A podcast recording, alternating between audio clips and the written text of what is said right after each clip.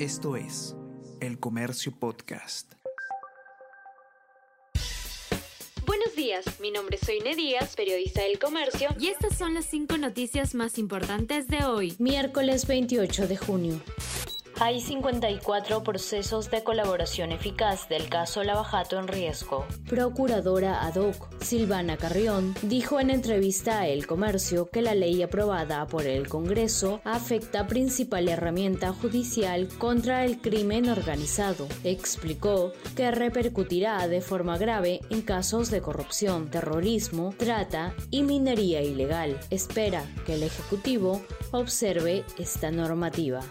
Fiscalía solicita levantar el secreto de las comunicaciones de Castillo por el golpe de Estado. Pedido incluye a Betsy Chávez, Aníbal Torres, Willy Huerta, Roberto Sánchez y otros nueve implicados. Poder Judicial evaluará tema el 5 de julio.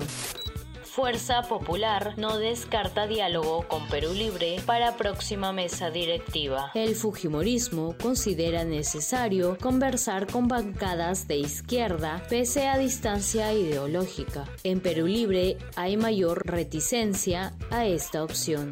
Tumbes está en alerta ante variante del dengue que sería más agresiva. Hasta el lunes, región del norte registraba 3.199 casos. Se ve un ligero aumento de contagios. La causante sería la nueva variante del dengue denominada Cosmopolitan destinarán más de 1.400 millones de soles para prevención ante el niño. La presidenta Dina Boluarte informó sobre las acciones que se realizarán en siete regiones del país. Se destinarán más de 1.400 millones de soles para la limpieza y descolmatación de ríos y quebradas, compra de maquinaria y otras medidas preventivas ante el próximo fenómeno del niño global.